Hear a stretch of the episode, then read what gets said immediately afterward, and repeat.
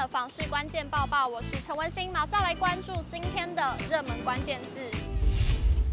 今天的热门关键字：房市趋势。永庆房屋公布了最新的第三季网络会员调查，其中看涨房价的人变多了，而看跌的人则是大幅减少，和认为房价持平的人数形成三方鼎立的局面。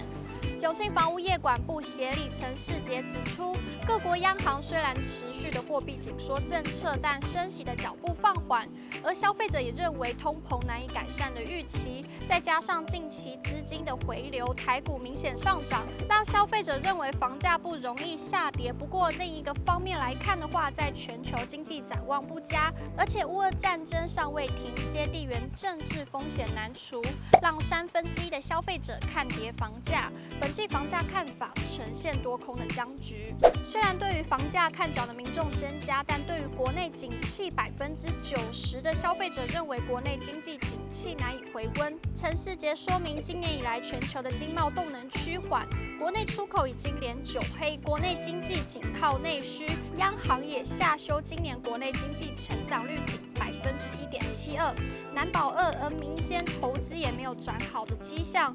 消费者保守看待。今年第三季的经济景气，而央行于本季暂停升息，本次也针对国内升息的议题进行了调查，期间为五月中至五月底，在央行里监事会议前可以观察消费者对于国内再度升息的预期。陈世杰指出，根据调查结果发现，百分之六十三消费者认为今年会再度的升息，虽然国内通膨状况不若美国严重。但为打击通膨与降低台美利差，也有跟美国利率联动的压力。不过升息幅度有趋缓的迹象。本次也针对今年的升息幅度做了调查，调查结果显示，百分之六十六的消费者认为全年升息幅度为半码，显示消费者认为央行在升息幅度有限。比对六月央行理监事会议决议维持利率不变，也算是符合消费者的期待。消费者对于炒房的意见也纳入本次调查。查的内容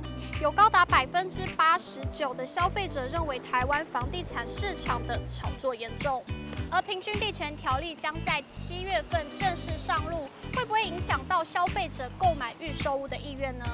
陈世杰说明，根据调查结果显示，百分之五十八的消费者认为是没有影响，甚至有百分之十一的消费者会增加购买预售屋的意愿，显示预售屋还是有付款相对轻松、屋况新、可客变等优势，仍然是受到消费者的青睐。再加上平均地权条例修法上路之后，的确能打到投机客的痛点。抑制房市的投机炒作，房市回归正常供需，自住长期置产民众热于进场。今天的精选新闻，首先来看到南回车站九个站点改造工程的最新动态。台铁将于南回车站九个站点进行大改造，将依车站本体及周遭的现况融入地方的特色，借由减法美学重塑车站的外貌。目前设计都已经完成，将分为台东线的康乐、知本、太麻里、金轮、大武共五站，及屏东县的内狮、加入加东、南州四站，共两标案进行发包，预计一百一十四年底可以完成。房客补助在加码，桃园的包租代管第四期计划将在七月初正式的开跑。桃园市社会住宅包租代管第四期计划，今年七月三日起将与三百亿元中央扩大租金补贴同步开跑。弱势房客租金补助再加码。桃园市包租代管计划自二零一七年开办以来，已经成功媒合爱心房东及弱势房客共六千九百九十四件，绩效居全台之冠。为了让包租代管服务不中断，桃园将于今年七月三日起接续办理包租代管。第四期计划，共有八家业者提供市民朋友最优质的租赁服务，将持续提供房东免费包租代管服务与多项的税捐减免，并协助房客同步申请三百亿元中央扩大租金补贴。今天的买房卖房，我想问有网友提问，请问二楼是否真的多半会有管路的问题呢？因为看到很多中古屋都是二楼在出售。有网友回复我住公寓的二楼没有遇过这个问题，但下雨天会有臭味，一楼抽烟我家闻得到。也有网友说屋龄才是重点，房子太老，问题很多。也有网友表示我住过二楼，不但厕所，连厨房排水也出问题。报报内容。如果你喜欢今天的影片，请不要忘记按赞，还有分享，并且按下订阅支持我们。我们下次见。